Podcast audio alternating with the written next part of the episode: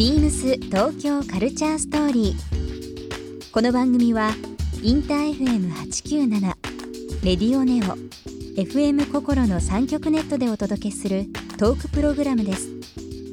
案内役はビームスコミュニケーションディレクターの土井博志。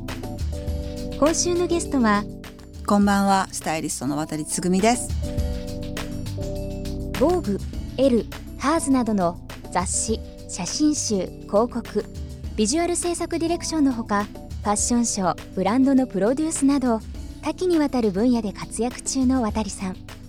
近年では、ダメな私に恋してくださいや、逃げるは恥だが役に立つなど、テレビドラマのスタイリングも話題となっています。多くの女優、モデルから支持されている渡さんに、様々な角度からお話を伺います。Beams. Beams. Beams. Beams Tokyo Culture Story. Beams Tokyo Culture Story. This program is brought to you by Beams. ビームスありとあらゆるものをミックスして自分たちらしく楽しむそれぞれの時代を生きる若者たちが形作る東京のカルチャー。ビームス東京カルチャーストーリー。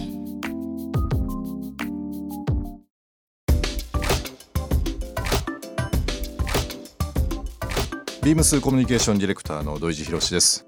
8月中旬になりました、えー、暑い日が続きますけども今日ですね。えー、と素敵な女性をゲストでお迎えしております、えーご紹介します、えースタイリストの渡つぐみさんになります。こんばんは。こんばんは、渡つぐみです。改めてなんですが、ええ。ースタイリストの渡つぐみさん。はい、ゲストの方にですねスタイリストの方、えーいろいろ出ていただいたこともありますけども、はい。スタイリストの宇佐美洋平さんですとかスタイリストの安西梢さんとか、えー出てコズコズだ。コズコズはい。出ていただきました、でつぐみさんあのあ、ーコツコツも聞いた。聞きました、はい。なんかあのラジオ聞いていただいてるみたいで。いやーもうほぼ一日中車に乗ってるので、うん。なのでなんか聞く機会が多いんですよね。ありがたいです。この番組も何度か聞いていただいたことはいございますか、はい。ありがとうございますあのつぐみさんの方でまあ本当にまあ雑誌もそうですし広告まあ、あとはいろんな写真集とかもお仕事されてると思うんですけどある意味東京のアンテナという形で、えー発信されてるということで、もう本当僕も非常に楽しみにしてますのでいろんな話伺えればなと思っております。はい。なんかあの改めて聞くのもあれなんですけど、えどんなお仕事されてるんですかっていうのを皆さんにご紹介する時って、はい。今申し上げたファッション誌とかはい、広告とか、はい。まあ、テレビとか、まあ。あると思うんですけど、は最近どういうお仕事が多いですか？最近はですね、相変わらず広告もやってるんですけど、うん。で写真集ををなんかこうちょっとなんていうんですかねアート性の強い写真集を2冊はい。やったことと、あとはドラマですかね。ドラマはすごいそうですね。話題になったドラマですよね。はい去年、うん、去年かはい去年ですね。逃げ恥はいのスタイリング、はい。まあ話題は話題でしたね本当にすごいね視聴率が半端なくねもうなんかこう皆さんねドラマはなかなかこうまあ昔に比べてなかなか見ないと言われてるようなこと言われてますけどやっぱもう社会現象になってましたし実際お仕事されてどうでした？そうですね。ドラマの仕事は逃げ恥が初めてではないのですけれども、やっぱりこうちょっと普通のスタイリストをする仕事とはちょっと違うので、うん。そういった部分では難しいって言えば難しいですかね。なんか流れとして、はい。まああの脚本台本あるじゃないですか、はい。それを読んでこの主人公ですとかえそのスタイリングされる方のはい。イメージっていうあると思うんですけど、はい。結構やっぱりそれで時間かけること多いですか？事前にこうなんかいろいろ調べたり、はい、あのまずその監督と話打ち合わせをして、うん。えーそその主人公はい。のことを大体あのこういった感じでやっていきたいとか、うん。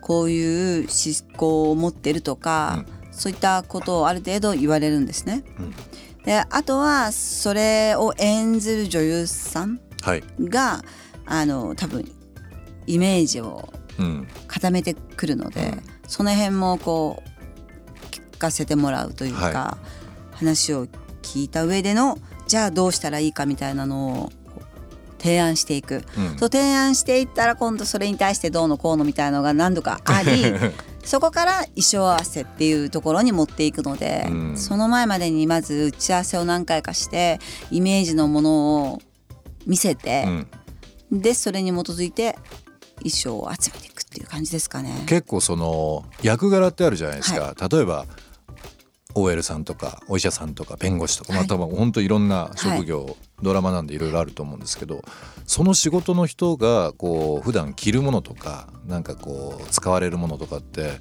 やっぱり勉強されてスタイリングに入れたりとかするんですか？しますします。うん。しますします。けれどもとはいえなんか一昔前だったら例えばじゃあ OL だったら OL だろうみたいなフはい。ァッション。うんうんで例えばこの前は黒川の手帳をやったんですけど銀座のはい。出られてるね。銀座のあのママ銀座のママ。まあまあ、そしたら、えっと飲みあの水商売の仕事をしている女性だったらきっと派手でこんな格好してる感っていうイメージはもう最近はちょっと捨てて、うんうん。そうじゃなくてもう少しファッショナブルというか、ね。おしゃれな感じにちょっとこう変化をつけていってます。竹恵美ちゃんでしたかね。あの時計がすごく流行りましたよね。ドラマでつけられてる。ダニエル・ウェリントンの時計かな。そうですね。あれ普段の時ちょっとしてたりなんかして普段たと思うそうですよね、あれビームスでもすごい人気の商品なんですけどはい。僕あのつぐみさんがそのスタイリングされてるってその当時知らなくてでものすごい問い合わせあったんですよ。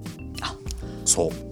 これ本当にでいろいろ調べたらあれ？と思ったぐらいやっぱりテレビとかねやっぱりあのーまあ時代が変わってというふうに言われますけどやっぱり影響力というかそうなんです、ねすごいんですよね。問い合わせいまだにすごいですよ。あと映画映画もテレビも両方ですけどすごいですよね。やっぱり見ていらっしゃる方々の数っていうのは圧倒的に多いのでそうなんですよ、うん。何気なくと思ってるととんでもなくちょっとしたものに、うん。まさかこんなものにっていうちょっとしか映っていないのにそれにすごくうんフォーカスされてうん。問い合わせが半端なく来たりとかして。さっきのその逃げ恥の話に戻っちゃいますけども例えばこう回を重ねるにつれて、はい。もうどんどんどんどん社会現象として広がっていったじゃないですか。で今後のそのスタイリングとかっていうことでもその注目度っていうのはもう多分すごいこう期待値も含めてですけどバーンと上がってプレッシャーっていうのはありませんでした？うーんないって言ったら嘘になるかな。でも、なんとなくうんとやってって何本かやってるのでここでこれがきっとすごく問い合わせがあったとか、はい。こういうのが気になられるとか、うん。なんとなく分かる。うん。自分なりに分かってきたので、なのでそういったことを意識してちょっと取り入れたりしたりしてます。一個ちょっと伺いたいことあって、例えばそのファッション誌のスタイリング着せ込みとドラマの着せ込みスタイリングっていうのはちょっとやっぱり自分の中で組み方とかその表現の方法って変えたりとかってあります,、そうですね。大きく分けて。全然違いますかね。うん。ドラマの方はもう少しそのドラマの人物像に寄らせた上でもう少しこうリアリティがある服というか、はい。でいてその役柄の職業のイメージはい。だったりとかしてるのでだけどファッション誌だったりとかはもう少しうーん高い設定にしてますかね。うん。ちょっとこうファッション性が強いとかそうですね。はい、人がちょっと、うんあんまりこう普段着てもしかしたら着られないような感じだったりとか、うん、自分の好きなものを好きにできるかなと。なるほどやっぱりそのファッションに目覚めた瞬間とかなんか自分がこういう仕事に就きたいとかっていうの多分その節々にあったと思うんですけどつぐみさんの中でその私こういうお仕事になるとかこういうことしてみたいってなった瞬間ってどういうタイミングだったんですか、マイゼルが撮ってる広告のうん、リンバエバえリンダエヴァンジェリスタの写真を見た時です。もうそれもう写真見てピンと。これがやりたいっては思もうそれだけ。うん。あ、うん、結局それ振り返ってその一枚のビジュアルがやっぱり自分の支えになって、まあそうです。ね、長くされてる。だからすっごい追っかけましたリン リンダのことを。リンダのことリンダが切れ髪の毛切ったら同じように切るし金髪にしたら同じように金髪にしたし、うん。すごいなんかショートボブとかにもしたね。そうそうそうです。ありましたよね。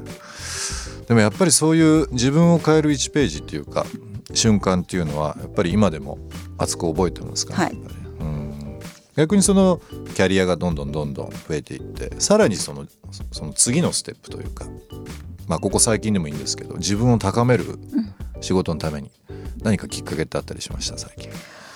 うーん高め出会いとかでもいいですけど、高めることになってるのはいくつかあるんですけど、うん。一つは夫ですかね。夫、は私を高めてくれます。うん。あとでもう一つは、えっとこういうことをしてみたいって思うようになったのはこのドラマの仕事をして思った一つのことがあるからそれかな。だからドラマのスタイリングをするということじゃなくみたいな。今はこう一人物を洋服集めてくださいみたいな形での仕事の入り方なんですけどはい、そうではなくそのキャラの設定というかうん、人物そのもの自体の全てがクリエイトできたらいいなと思います。ビームス東京カルチャーストーリー。番組では皆様からのメッセージをお待ちしています。メールアドレスは beams897 アットマークインター FM.jp ツイッターはハッシュタグ beams897 ハッシュタグ beams 東京カルチャーストーリーをつけてつぶやいてください。またもう一度お聞きになりたい方はラジコラジオクラウドでチェックできますビームス東京カルチャーストーリー明日もお楽しみにビームスビームス二子玉川江頭楓です。福岡出身で福岡が大好きな入社2年目です。福岡が好きすぎてこのままだと一生福岡から出ることがないだろうと思い、思い切って東京で働こうと上京しました。洋服は大学生の頃、福岡の古着屋さんでのアルバイトがきっかけでのめり込みました。二子玉川店はブログや SNS も積極的に発信しています。ちょっとうちは受けかなと心配しつつも楽しさが伝わってほしいと思い、日々更新してます。オフィシャルサイトのブログもぜひご覧になってください。ビームス東京カルチャーストーリー Beams Tokyo Culture Story. This program was brought to you by Beams.